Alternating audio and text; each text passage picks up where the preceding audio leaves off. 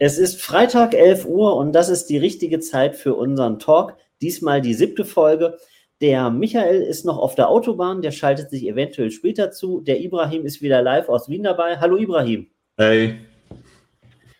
Wie lief die Woche bei dir? Und vorher stellst du dich natürlich erstmal vor, was du überhaupt machst. Ja, ich bin der Ibrahim, ich bin der CEO von der Agentur News. Wir setzen vorrangig NFT-Projekte für etablierte Marken um. Äh, genau. Wunderbar. Mich kennt ihr bestimmt schon. Ich bin der Chefredakteur bei Fanzine und ich hoste gemeinsam mit dem Ibrahim und dem Michael Selzer von Racemates das äh, wöchentliche Format immer freitags um 11, wo wir uns über Web3, Metaverse, NFT und andere Themen unterhalten. Ibrahim, magst du starten, was du auf deiner ähm, Roadmap für heute hast? Gerne. Und zwar die erste Thematik für heute. Und zwar, wir haben ja schon letzte Woche erfahren, dass Board Ape Yacht Club, äh, dass, die, dass es Vorwürfe gab, dass das ein Nazi-Projekt ist äh, von Ryder Rips. Äh, das ist so ein Artist. Und was jetzt diese Woche geschehen ist, ist, dass Yuga Labs den Ryder Rips sozusagen offiziell verklagt hat mit einem 43-seitigen äh, Complaint. Ähm, es geht vorrangig darum, Yuga Labs meint, dass Ryder Rips jetzt versucht, äh, sozusagen mit diesen äh, Nazi-Vorwürfen ein Projekt zu starten, ein Projekt zu launchen mit dem Hype, indem er versucht, eben die Leute zu scammen. Also mhm. Yuga Labs claimt, dass Ryder Lips jetzt ein Projekt gestartet hat, mit welchem er versucht, ich sag mal, ja, andere Leute zu scammen und das gefiel Yuga Labs gar nicht und die haben jetzt offiziell ein Complaint beziehungsweise eine Klage gegen Ryder Rips äh, eingeführt. Wir wissen auch, dass Ryder Rips, ja, ich sag mal, nichts unterlassen hat, wenn es darum geht, seine Nachricht, seine Botschaft zu vermitteln. Er hat sogar eine Webseite kreiert mit dem Namen Gordon Goner. Das ist der Name von einer der äh, Gründer von Board Ape Yacht Club. Äh, aus SEO-Gründen, dass wenn einer nach einem Founder googelt, dass sozusagen die Webseite mhm. hochgerankt wird und auf dieser Webseite ja, wird sehr detailliert aufgelistet, warum eben Board Ape Yacht Club ein Nazi-Projekt ist, in Anführungszeichen. Äh, und ja, das gefiel Yuga Labs gar nicht und jetzt gibt es offiziell eine Klage. Ich bin gespannt, wie sich weiterentwickeln wird, ob Yuga Labs im Endeffekt dann die Klage eventuell zurückziehen wird, weil im Endeffekt Yuga Labs ja, milliardenschwere Marke gegen so einen Rider Rips, so ein Artist. Äh, mal sehen, wie sich das dann äh, ausspielen wird. Aber wie siehst du es, Stefan? Du hattest ja in der, in der letzten Woche hattest du ja drei mögliche Optionen, ähm, wie das Ganze ausgehen könnte. Ne? Ob das ein, ob das ein PR-Gag ist, also PR-Gag ist der falsche Ausdruck, aber ob das halt aus PR-Zwecken äh, gemacht wird. Ne? Und dann war ja auch deine Mutmaßung, ob sich das nicht vielleicht irgendwie totläuft, dass die Leute einfach wie bisher das machen und der Sache wird gar nicht wahnsinnig nachgegangen. Und ich war gestern beim ähm, in München beim NFT Munich, ähm, die haben ihr, ihr Projekt äh, vorgestellt so eine kleine Launch-Party war das, waren 50 Leute eingeladen, war cool, erzähle ich später was zu. Und da war zum Beispiel das Thema mit den Board Apes, war gar kein Thema mehr. Also die Leute haben ähm, rückblickend so ein bisschen über ähm, NFT New York gesprochen, hatten da Merchandise-Artikel mitgebracht. Ähm, dass da so, ein, so, ein, so, eine dunkle Wolke über dem Thema Ape schwebte, ähm, war schon gar kein Thema mehr.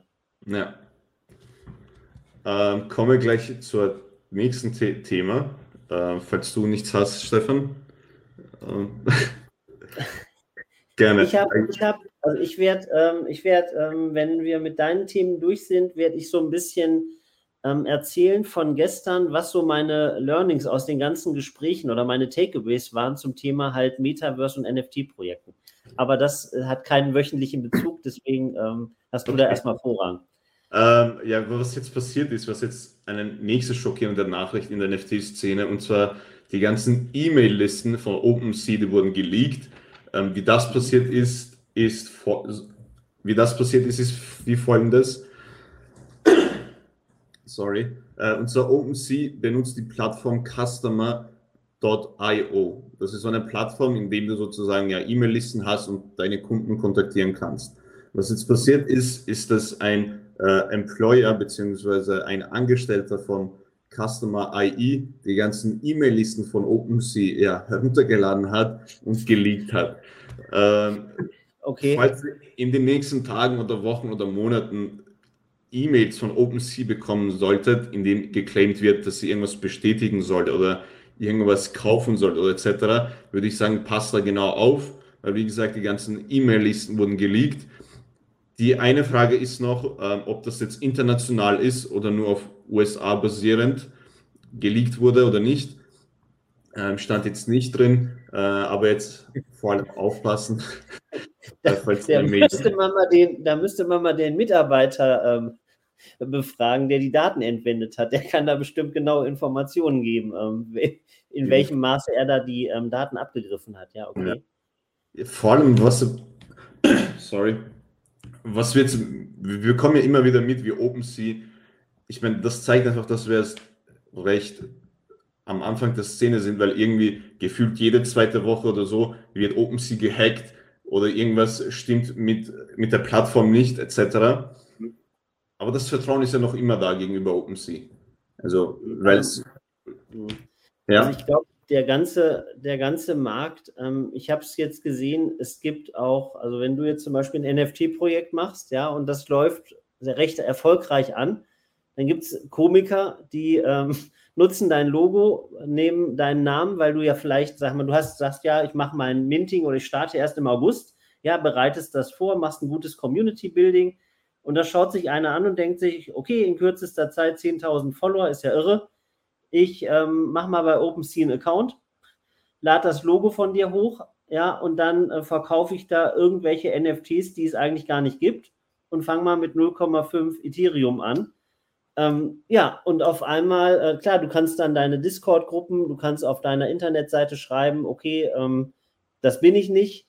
Ne? Also man muss da schon, schon sehr, sehr aufpassen. Gerade wenn du irgendwie erzählst, ja, dein Mintpreis wird um die 500 Euro sein und dann siehst du, ach, guck mal an, da gibt es für 200 Euro, gibt es jetzt ein NFT, der mit dir nichts zu tun hat, aber der so heißt. Also da ist, ähm, da muss man echt übelst aufpassen. Also ähm, Stimme ich dir zu, ja.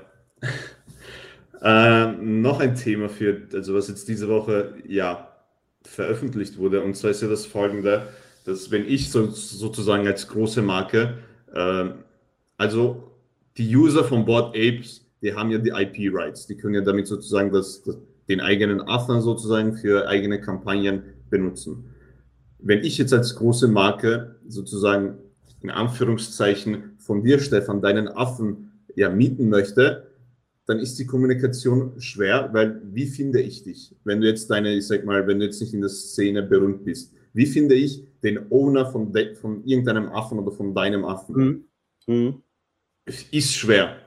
Was jetzt äh, ein, ein Startup versucht zu machen ist, also die Seite heißt auch Board Jobs, also da, da kann sich jeder Affenbesitzer kann sich auf der Webseite sozusagen anmelden und deren Affen werden auf der Webseite gelistet und große Marken oder Marken können einfach auf die Webseite gehen und sagen, hey, dieser Affe gefällt mir besonders und diesen Affen möchten wir jetzt für unsere neue Marketingkampagne benutzen. Was sie dann machen können, ist, sie klicken einfach drauf und sagen, hey, wir möchten das ja in Anführungszeichen mieten.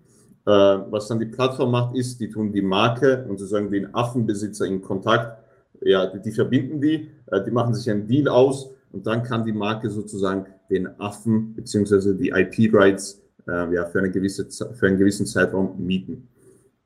Ähm, und das ist, da ist also nur ähm, die auf der einen Seite der Board Ape-Besitzer ja. und auf der anderen Seite nur Firmen oder können da auch Privatpersonen das machen, die ähm, sich das ähm, dann ausleihen? Genau, die Plattform hostet momentan nur Board Apes, also die haben sich nur auf die mhm. Affen fokussiert, mhm. aber ich denke, jeder kann sie äh, in Anführungszeichen mieten, also, weil, es im, weil es im Interesse von dem Affenholder ist, dass er sozusagen mal Geld macht. Ist jetzt egal, ob es für eine Marke ist oder für eine andere Person. Also ich, ich, ich muss lachen, weil ich finde, das ist so mega so ein Poser-Ding. Das ist irgendwie so wie Ferrari ausleihen. Ne? wo dann ja. irgendwie das ganze Dorf weiß, ah, okay, das ist eine Münchner Nummer, das ist hier von dem, von dem, von dem, äh, keine Ahnung, von dem einzigen Vermieter, den es irgendwie in München oder wo auch immer gibt, ja? ja, wo du sagst, okay, das ist nicht dessen Auto. Ja, und wenn er da irgendwo vor der Diskothek herfährt, dann kannst du dem nur zurufen, ähm, denk dran, morgen um neun muss das wieder auf dem Hof stehen. Und insofern ähm, glaube ich, ist das, ist das so eine Sache. Ähm, ja, auf der anderen Seite, viele Leute hinterfragen die Sachen nicht. Mhm. Und ähm, wenn jetzt eine Firma, irgend, also oder ein, ne, wir, können, wir können das Beispiel mit dem Ferrari ja direkt ummünzen. Du sagst einfach, du leist dir den auf der Plattform für ein Wochenende, packst den dann auf deine Watch drauf, ja, und läufst dann so den ganzen Abend durch die Gegend und alle so, oh, wow, der hat ein Board Ape. Ich meine, vor ein paar Monaten hätte man gesagt 250.000 Dollar. Jetzt sagt man vielleicht eher nur knapp 100, aber ähm, ist ja dann eigentlich das, dasselbe. Ne? Insofern ähm, ist, ich glaube, die Geschäftsidee dahinter ist gut, weil die Kampagne, die die Firma umsetzt, die wird ja wahrscheinlich nicht ewig dauern. Ja, und ja. da sagen wir, uns ist das Investment von irgendwie roundabout 100.000 Dollar zu viel. Äh, die Leute hinterfragen das nicht. Die Überlegung ist halt, was passiert, wenn daraus dann doch was Längeres entsteht. Also wenn jetzt einer einen Kaffee eröffnet, ne, dann kann der ja nicht nach irgendwie mit seinem Lizenzrecht dann nicht nach zwei Wochen sagen, ach, ich muss hier die ganzen äh, Board Apes, die ich da auf die, äh, auf die Gasscheibe, also auf die ähm, na, auf, die, auf die Scheibe da foliert habe, ähm, muss ich die dann wieder abnehmen? Oder sind das Lizenzverträge, wo man sagt, okay, man kann das dann weiter nutzen? Ähm, Wäre vielleicht auch nochmal noch spannend, da so einen Blick drauf zu werfen. Die Idee ist, glaube ich, ganz witzig, ja. Auf jeden Fall, ja. ja, ich muss noch lachen, weil ich mir das einfach lustig vorstelle, dass, dass man da irgendwie so ein, so ein Ding sich nur für ein, für ein Wochenende äh, kauft, um da den, den großen Poser da zu machen irgendwie. Ja, wer weiß, du warst ja beim in Münich. Kannst du nächstes Jahr wahrscheinlich dir so eins mieten fürs Wochenende? ja. Ähm, soll ich ein bisschen was erzählen? Ja, gerne. Also, ähm, genau, da waren so circa 50 Leute. Ähm, Metabrew ähm, war so freundlich und hat ähm, der, ihr Metabrew äh, Bier ähm, letztendlich äh, gesponsert, was ich habe immer so zwischen den Zeilen immer so gehört, also die Leute finden das alle cool, es schmeckt wunderbar. Der Holger ist vom Typ her ist der klasse und auch wenn man so ein bisschen anschaut, die haben jetzt auch ein Ape-Bier rausgebracht. Ähm, ich glaube, er strahlt auch sowas aus, wo man sagt, mit dem habe ich Bock, eine Kooperation zu machen, mit dem will ich irgendwie was machen und das merkt man irgendwie. Ne? Und dann habe ich mich mit ihm unterhalten und sagte, ja, läuft alles super, ein bisschen wenig Schlaf, weil er kommt gar nicht dazu. Also er macht das alles, arbeitet das alles ab, aber er sagt so, Schlafmangel ist jetzt, ähm, ist jetzt auch so ein bisschen an der, an der Tagesordnung, kriegt das, kriegt das gut hin. Was ich so mitgenommen habe, erstmal, ähm, egal wie, wie niedrig jetzt die, der Ethereum-Preis zurzeit ist, das Thema Community Building, das haben alle verstanden, die einfach sagen, das ist halt essentiell für Projekte, die aktuell laufen oder Projekte, die noch kommen sollen. Dann fand ich ganz wichtig den, den Punkt, wenn es jetzt um, um Metaverse oder mehrere von denen geht, wie sind die aktuell aufgebaut? Und da denken wir halt absolut noch in Schubladen. Also wenn wir einen Showroom machen, dann richten wir den so ein, wie ein normaler, wie ein heutiger Showroom im, im realen Leben aussieht. Wenn wir eine, eine, Konferenz machen, dann haben wir irgendwie Launches, wo man sich trifft. Wir haben eine Bühne. Es sind alles Sachen, die eins zu eins aus der realen Welt nachgebaut werden. Und da hatte ich mir, kürzlich habe ich mir mal überlegt, wenn ich eine Veranstaltung mache, dann gehe ich hin und sage, Mensch, ich lade die Leute mal ins Adlon ein dann hat das für die Besucher einen gewissen Wert. Dann sagen die, oh, da investiert ja richtig, dann gibt es noch lecker Essen, das lässt er sich ja richtig was kosten. Die Alternative ist, ich sage, du, ich habe da so einen Kellerraum angemietet, 20 Quadratmeter, da passen wir auch alle rein, wenn wir uns drücken. Dann hat das irgendwie ein anderes Geschmäckle. Ja, das Interessante ist halt, wenn ich beim Metaverse, weil es ja digital ist, was baue, ja, da eine 200.000 Quadratkilometer Marmor äh, ähm, Marmorsteinboden als Textur kostet genauso viel wie eine, eine schimmlige äh, Kellertextur. Und ähm, das sind, sind so Sachen, das muss man halt auch erstmal verstehen, weil aktuell ist es ja so, wenn ich dich irgendwo ins Metaverse entführe, dann willst du ja da was, was Schönes sehen, wo du sagst, oh, das sieht hier aber luxuriös aus. Natürlich kann der, der Kellerschacht, an dem ich sag mal, vielleicht noch radioaktives Wasser an der Seite runterläuft von der, von der Programmierung, also die 3D-Leute, die das umsetzen, viel aufwendiger und teurer in der Produktion sein, als wenn du sagst, ich mache da einen Raum, äh, wo am, am, an, der, an der Wand nur irgendwie Platin vergoldete, ich weiß es nicht, was hängt. Und das, glaube ich, ist eine, ist eine absolute Kopfsache. Ein weiteres Learning ist ähm, gewesen, dass ähm, der Austausch zwischen den NFT-Projekten mega spannend ist, weil es ist so, du hast zwei Projekte, die auf den ersten Blick gar nichts miteinander zu tun haben. Aber wenn die, die Leute kommunizieren, dann sagen die, okay, ähm, wir machen das auf der und der Blockchain. Warum machen wir das so?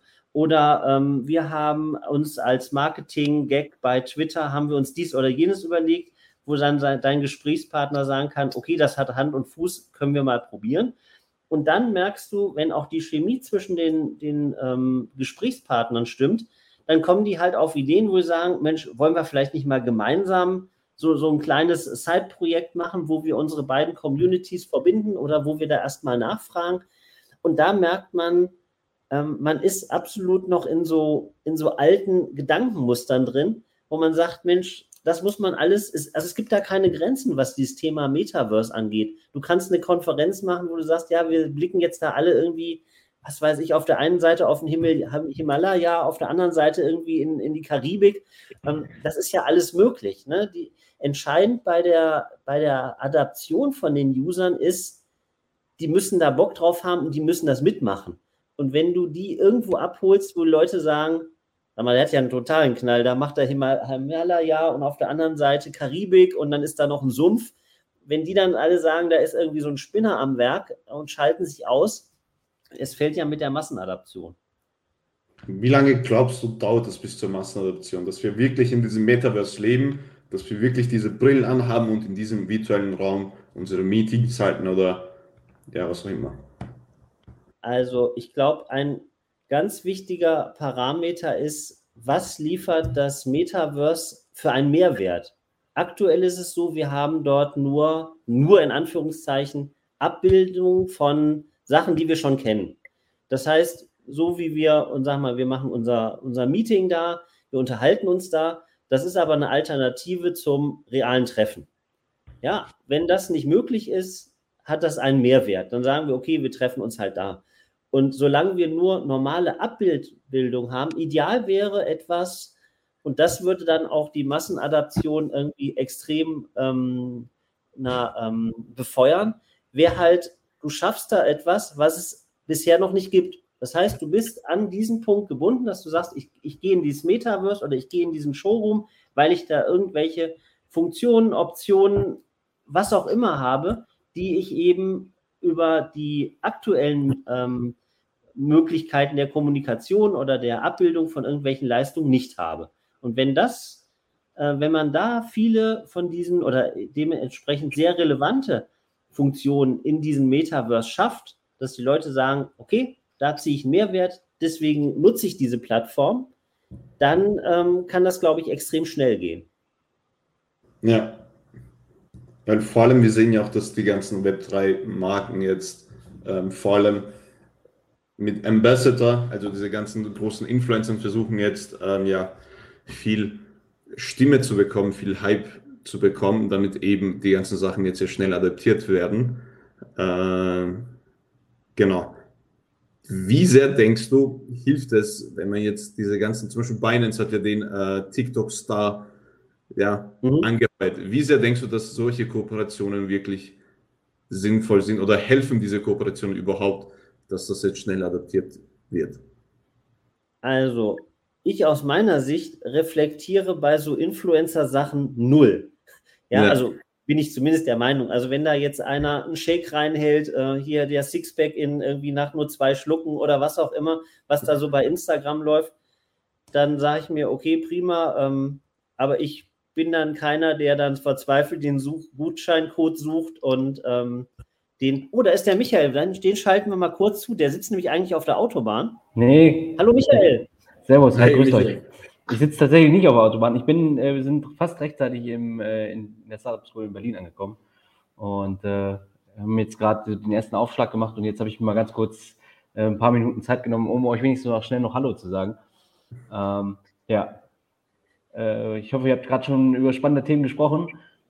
Auf jeden ich Fall, guck, ja. Ich gucke mir das dann hinterher im Nachgang nochmal auf YouTube an. Für alle, die jetzt ein bisschen später dazu zukommen, auf YouTube kann man das oder auf LinkedIn kann man sich dann hinterher die Wiederholung anschauen. Ähm, magst du, weil du gerade so reingegrätscht bist, ähm, uns ein paar Updates geben, was bei dir Neues gibt? Ja, äh, also für Racemates, äh, wir haben tatsächlich zum 1.7. jetzt ein Stipendium von der Berlin Startup School bekommen, was unter anderem auch vom äh, Senat gefördert wird. Und ähm, ja, das heißt, wir, es gibt Menschen, die an unsere Idee glauben und äh, die förderfähig halten und deswegen sind wir jetzt in Berlin. Und ja, das ist so die, die, die Big News im Moment. Genau. Und jetzt kriegen wir natürlich auch äh, Know-how vermittelt, ähm, Unterstützung, Beratung, was wir halt brauchen, um quasi um äh, unser Startup zu skalieren, beziehungsweise auf die, auf die Straße überhaupt zu bringen. Genau. Ja, deswegen bin ich sehr happy.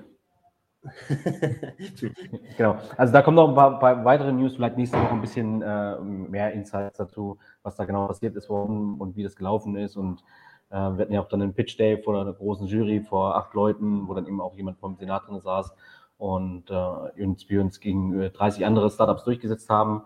Äh, zehn haben dann hier schlussendlich, glaube ich, gepitcht. Nee, zwölf haben gepitcht äh, ähm, im Juni und davon wurden jetzt fünf Stück äh, ausgewählt und davon sind wir halt ein Startup, was äh, quasi jetzt das, dieses Stipendium bekommen wird oder bekommen hat, genau.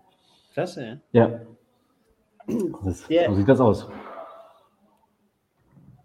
der Ibrahim hatte eben ähm, die Frage an mich gestellt, ähm, wie, wie hoch ich den, den Einflussfaktor von Influencern bei NFT-Projekten sehe.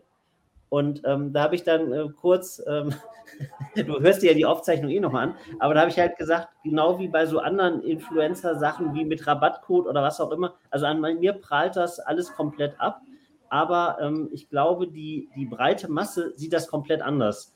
Und ich denke, wenn du, wenn man Idole hat oder irgendwie Fan von jemandem ist und der empfiehlt mir Produkte, dann hat das halt so wie vielleicht unter uns dreien, wenn wir jetzt sagen, hey, ich habe da ein cooles Projekt, schau dir das mal an, dann hat das eine andere Wertigkeit, als wenn ich das selber entdecke. Insofern, um deine Frage zu beantworten, hat das, äh, hat das glaube ich, äh, großes, also ich denke, das ist eine sinnvolle Kooperation, wenn man da ähm, etablierte ähm, Influencer da ähm, mit reingibt, um halt die Sache zu beschleunigen. Bei welchem Projekt wart ihr da gerade? Oder generell gesprochen? Generell, ja. Mhm. Ja. Also ich, ich glaube, man muss da mal so ein bisschen gucken, bei, wie passt das von der Zielgruppe her. Ne?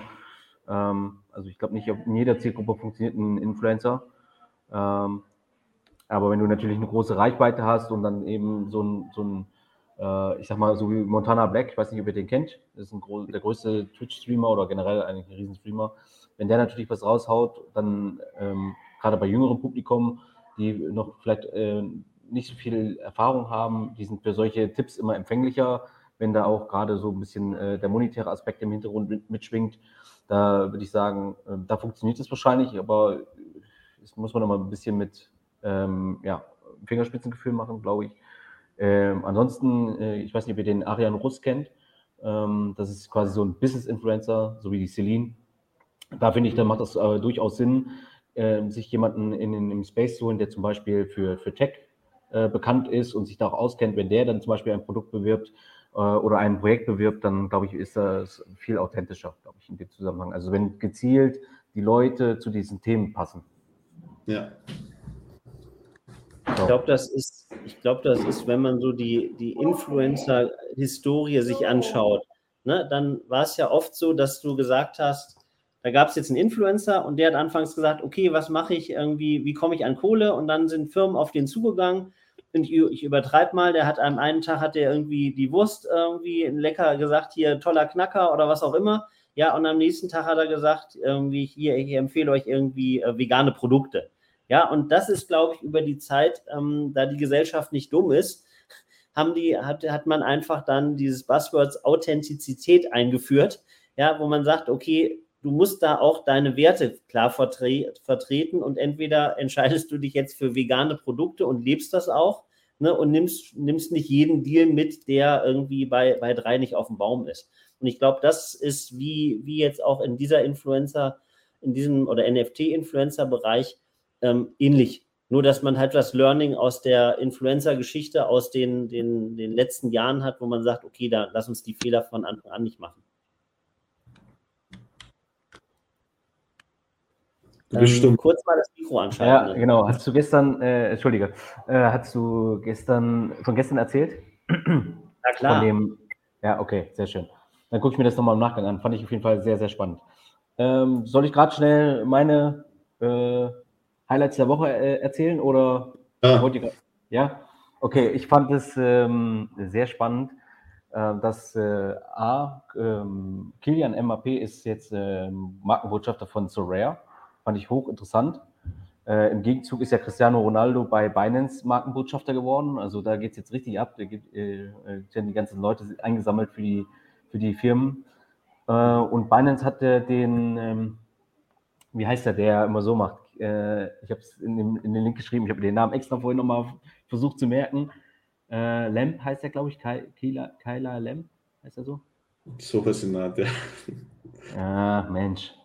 Ich habe es mir extra einmal durch, durchgelesen. Aber ihr kennt den, den farbigen, der halt immer so auf TikTok berühmt geworden ist, um, wo er Leuten dann gezeigt hat, ey, das ist, äh, also macht das doch mal sinnvoll oder ähm, ähm, man kann eine Scheibe Brot äh, vernünftig schmieren oder man kann es so machen wie so ein irgendwie so Fake-Video, keine Ahnung. Ähm, anyway, das war, fand ich auf jeden Fall äh, hochspannend. M-Pape? Ja, ich glaube, so heißt er. Warte mal. Alles klar. Fabi Lane. Ja, genau. Ibrahim hat Genau. Fand ich äh, hochspannend. Äh, dann ähm, war ja die äh, NFT New York und da habe ich äh, heute Morgen mir noch das Feedback von der Wiki vom W3 Fund angehört. Ähm, das war auch, das muss wohl überragend gewesen sein.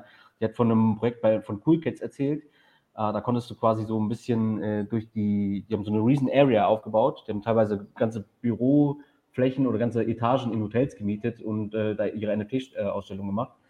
Und dann konntest du halt da durchmarschieren und so Play-to-Earn-mäßig äh, an, an, so verschiedenen Stationen äh, Tokens gewinnen oder die erspielen. Und damit konntest du dann auf der äh, Konferenz oder bei Cool Cats eben zum Beispiel was zu essen, was zu trinken kaufen. Und ähm, ja, also da gab es äh, mega viele Insights. Äh, also wirklich äh, muss wohl überragend gewesen sein. Auch die ganzen Leute sind da irgendwie positiv. Diese ganze ähm, Kryptowinter spielt da im Grunde keine, keine große Rolle, weil die Leute an die Technologie und an die Projekte glauben. Äh, das war auf jeden Fall interessant zu hören und ähm, ja, das war so äh, mein Highlight. Ansonsten äh, ganz kurz noch, noch ein Abriss. Äh, nächste Woche bin ich bei äh, den Louis Schulze. Ich weiß nicht, ob ihr die kennt von Future 3, das ist sein Podcast. Da wird, äh, der macht einen Crypto Shark Tank. Ähm, das heißt, es sind fünf Startups aus dem Crypto-Space, unter anderem sind wir dabei. Und wir, wir pitchen quasi vor der Jury dann äh, unsere Startups. Äh, unter anderem ist da der Axel von Frankenberg von, von HTGF dabei. Dann mhm. ähm, Kerstin K. Eismann und äh, Daniel Höpfner, die ja quasi im Startup Insider Podcast unterwegs sind, beziehungsweise dann auch mal dieses, äh, auch so einen äh, Podcast haben, was ähm, Infinity and Beyond heißt er, wo die halt auch diese ganze Crypto-Space versuchen ähm, einfach zu erklären, was immer sehr äh, gut ist, kann man also auch sich mal anhören, beziehungsweise wir machen es genauso gut. Bestell, bestell dir mal schöne Grüße, den Daniel. Ja, cool. Mhm. Ja. Daniel war übrigens der Erste, der mich gefragt hat, was ist eigentlich eine NFT-Plattform für Motorsport? Also das war ganz, ganz am Anfang des Jahres hat er, war der Erste, der gefragt hat, was, was macht ihr eigentlich? Da war die mhm. Idee noch nicht so gereift und es war noch nicht so wie jetzt, dass man da wirklich einen Roll Rollout machen kann. Ähm, genau, deswegen äh, bin ich da ganz gespannt. Wird wohl, ich glaube, es wird eine Podcast-Folge sein, ähm, die der, der Luis daraus macht. Ähm, ich bin gespannt. Ja. Cool. So, dann habe ich euch jetzt richtig schön hier reingegrätscht und kann euch wieder alleine lassen. weil, jetzt, weil, jetzt, geht hier die Führung los. Äh, deswegen würde ich mich an dieser Stelle leider, leider, schon wieder ausklinken. Alles äh, klar. Danke euch. Perfekt. Viel Danke Erfolg. Tschüss. Ciao. Wir hören uns im Nachgang. Bis dahin, Männer. Danke euch. Ciao. bis später. Ja, Stefan. so, du, du hast noch ein bisschen Redezeit, gut, glaube ich. Äh, meine, meine Themen sind vorbei. Also ich, okay. ich hab, meine, meine Themen sind durch. Ähm, hast du noch ein Thema? Ähm, ich hatte, ich überlege, was ich ähm, gestern noch als Learning mitgenommen hat. Ich glaube, wichtig ist, ähm, dass man sich mit den Leuten, die in dem Space sind, aus, aus den unterschiedlichen ähm, Bereichen unterhält. Also den Softwareentwickler, jemand, der irgendwie so mehr der Programmmanager ist, jemand, der der Künstler ist, weil die bringen immer komplett neue Sichtweisen rein. Ne? Und ja. oft ist ja so, du sprichst dann irgendwie sprechen die Leute mehr oberflächlich erstmal über ein Projekt. Ja, und wenn du dann aber sagst, okay, was ist denn jetzt genau deine Funktion und was hast du da umgesetzt und warum und wieso, dann merkst du halt, ähm, da sind super spannende ähm, Gedankengänge dahinter. Ja, und dann verstehst du auch, wie sieht derjenige, mit welcher Brille, bildlich gesprochen, blickt er auf das Thema Metaverse? Guckt er mehr so technisch oder sagt er, ähm, ja, ich habe jetzt neu angefangen, ähm, man hat mir gesagt, ich soll das und das umsetzen, schau dir mal die oder jene Projekte an. Ja, und dann fängt, weil die, das Schöne ist, die Leute müssen sich halt alle neu mit dem Thema beschäftigen. Und wenn du dich den ganzen Tag damit beschäftigst, dann kommt am nächsten Tag jemand und erzählt dir was, wo du sagst, habe ich noch nie was von gehört. Und das finde ich macht überhaupt diesen ganzen, diese ganze Szene und diesen ganzen, ähm, diesen ganzen Web 3 Space irgendwie so extrem spannend. Ja. ja, der Austausch ist auf jeden Fall wichtig, weil ich meine, jeder hat ja andere Erfahrungen, andere Sichtweisen. Und wenn du jetzt da mal so ein Team hast, was, wo jeder eine andere Erfahrung hat, beziehungsweise andere Sichtweisen, kann es eigentlich nur das Projekt bereichern. Und ja. Ich, ich glaube, was, was ich noch vergessen habe, ist ähm, bei den Projekten, dass wichtig ist, ähm, herauszustellen, du hast ein Projekt und das Projekt hat ein bestimmtes Ziel. Und NFT und Blockchain sind nur das Tool, um das umzusetzen. Ja, genau. es geht gar nicht darum zu sagen, ja, hier, jetzt hast du dann Token generiert und, sondern man macht sich die, die Technik zunutze, um dann zu sagen, ja, das ermöglicht uns halt, dass wir das transparent abbilden, damit du überhaupt verstehst, wo landet dein Geld, wie viel geht ins Projekt, wie viel geht ähm, eben nicht ins Projekt und das aufzuschlüsseln. Und ich glaube, das ist, ist so ein Punkt, ähm, weil jetzt hat, jetzt merkt man irgendwie alle so, ja, Bärenmarkt, Bärenmarkt, aber du merkst, es findet auch eine Klärung von den ganzen Projekten statt, wo du sagst, jetzt wird mal ein bisschen durchgesiebt. Nicht jeder, der irgendwie bei, bei Fiverr da 10.000 irgendwie Bildchen ähm, erstellt hat für 10 Euro und die dann irgendwie reinsetzt, ähm, das klärt sich jetzt alles so ein bisschen. Also die Zeit, und das ist wieder, wieder Historie. Ich sag mal, früher Startup-Szene, als das losging, da haben die Leute irgendwie eine PowerPoint-Präsentation gemacht, haben drunter geschrieben, so und so viele Milliarden und ähm, hatten gar nichts. Ja, und dann kamen, kamen VCs und haben gesagt, hey, das ist eine super coole Idee, da investieren wir. Funktioniert heute ja auch nicht mehr. Da sagen die, okay, bau uns so ein MVP, also zeig, dass das funktioniert, das Projekt, zeig, was du so bisher gemacht hast. Und das, ähm, so, so Geschichte wiederholt sich. Und das ist jetzt auch so. Du kannst wahrscheinlich nicht mit einfach nur so ein paar Tierbildchen, die du da ins Netz setzt, ähm, Millionen verdienen. Ja, stimme ich zu. cool. Dann haben wir auch unsere halbe Stunde schon wieder erfüllt. Ähm, ich danke euch fürs Zusehen. Ähm, und wir hören uns spätestens wieder nächsten Freitag, Ibrahim und Michael. Und dann wünsche ich dir eine gute Woche und euch natürlich auch. Und in der kommenden Woche habe ich ein spannendes Projekt, da geht es um ähm, Fahrradfahren und NFT, um es mal ganz allgemein zu halten, und dann noch um das Thema Bitcoin-Kredit. Insofern eine gute Woche und wenn ihr Fragen habt, schreibt Ibrahim, Michael oder mich gerne an. Dann hast du das Abschlusswort, Ibrahim. Ich wünsche euch allen noch eine schöne Woche. Ähm, nicht vergessen zu liken, zu kommentieren und zu teilen. Äh, und ansonsten wünsche ich euch allen auch noch ein schönes Wochenende und bis nächste Woche. Und danke, Benjamin, für deinen Kommentar von eben. Bis dann. Tschüss. Ciao.